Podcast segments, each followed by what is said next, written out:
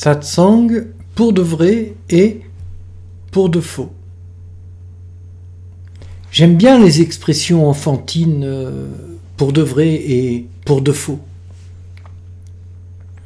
Quand on est enfant, on choisit de faire quelque chose pour de vrai ou pour de faux. Dans la vie, en spiritualité, c'est la même chose. On dispose de beaucoup de théories, de concepts, d'écriture plus ou moins justes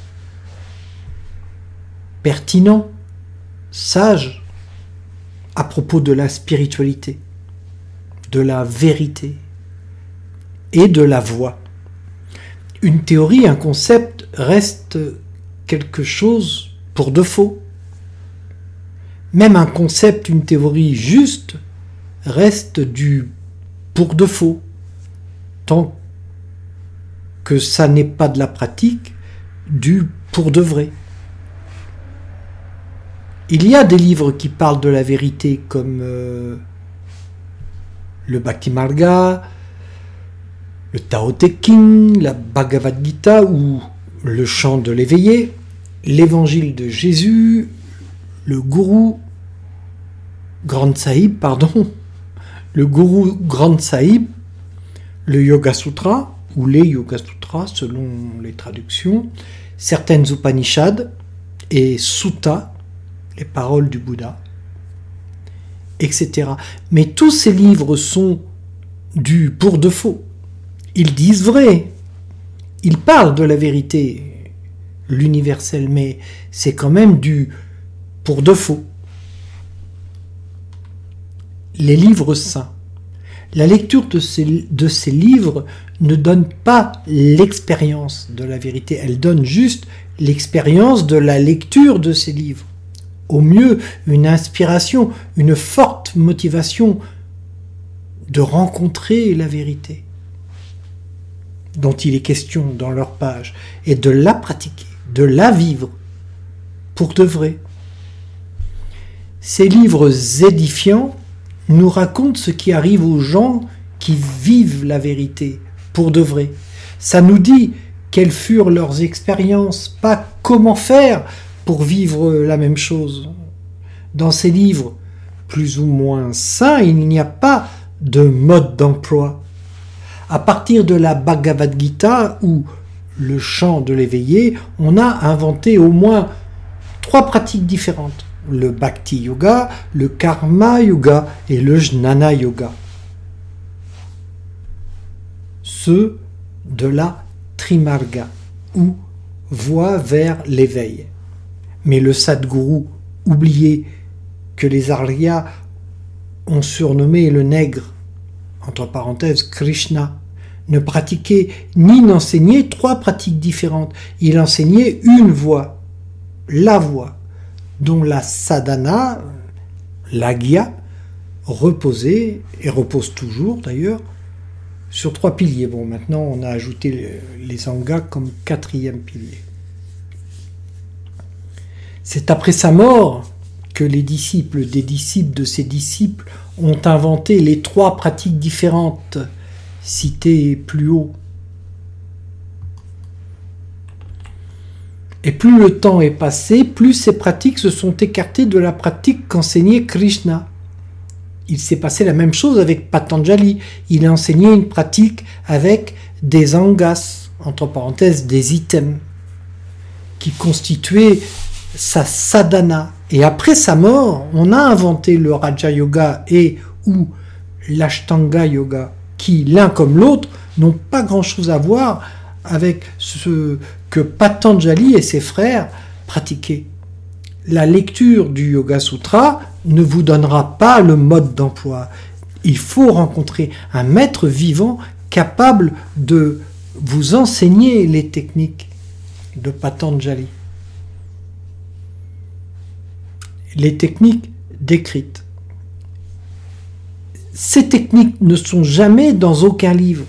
certains en parlent, comme la Geranda Samhita, la Soshanda Tantra, la Dhyana-bindu Upanishad, la Yoga Tattva Upanishad, la Hatha Yoga Pradipika, mais aucun de ces livres ne donne le mode d'emploi des techniques dont il parle, à part peut-être pour celles dites Ketchari Mudra ou le saut de l'oiseau.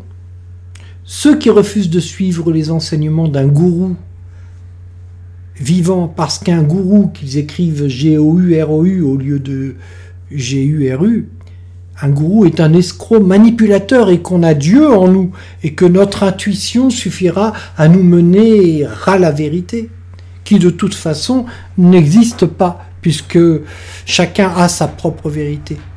Ceux-là, donc, ne connaîtront jamais ce qui est raconté dans les livres que je viens de citer, puisque tous ces livres disent la même chose. Il faut un maître vivant pour guider le chercheur. Le fait même d'être un chella, entre parenthèses un disciple, ça fait partie du processus de réalisation spirituelle, comme le fait de payer fait partie de la psychanalyse. Si vous ne voulez pas être un disciple,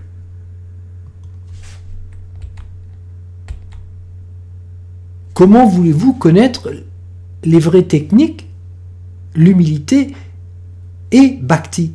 Ce n'est pas en commençant par refuser un maître qu'on commence bien en spiritualité. Quand je parle d'un maître, je parle d'un maître vivant, pas d'un mort, comme Bouddha Gautama, Lao Tzu, Krishna, Jésus, Mani, Guru Nanak, Patanjali, etc. Vous savez, les maîtres ont, ont connu très peu de succès de leur vivant. Prenez Jésus. Combien a-t-il eu de disciples? Je ne parle pas d'apôtres, entre parenthèses, d'envoyés. Je parle de disciples qui ont reçu le baptême dans l'Esprit Saint et dans le feu. Vivre la vérité. On vit la vérité décrite dans les livres en méditant, par exemple, et en utilisant les mêmes techniques que ceux dont il est question dans ces livres. On vit la vérité tout au long de la journée, du lever au coucher, quand on sait comment faire pour transformer nos gestes et obligations quotidiennes et plus ou moins triviales en spiritualité, en service, en abandon du fruit de nos actes, comme disait Krishna, et en non-agir, comme disait Lao Tse. C'est pour ça, ah pardon, mais pour ça, il faut connaître les techniques qu'un maître vivant connaît et enseigne. J'en connais un qui fait ça. Ça tombe bien, justement. La description de la vérité que l'on trouve dans les livres considérés comme saints ou sacrés nourrit le besoin de concepts justes de notre intelligence mais l'âme a soif d'autre chose. Elle veut retrouver le milieu dont elle est issue, retrouver le goût, le parfum, le feeling de son origine, ce pays que Jésus nommait le royaume et Lao Tzu le Tao. Imaginez que vous avez une rage de dents très forte, insupportable, et qu'il existe un antalgique infaillible et sans effet secondaire éteindra la douleur instantanément dès que vous l'aurez avalé. Ce n'est pas en en parlant, en lisant la notice que votre rage de dents cessera.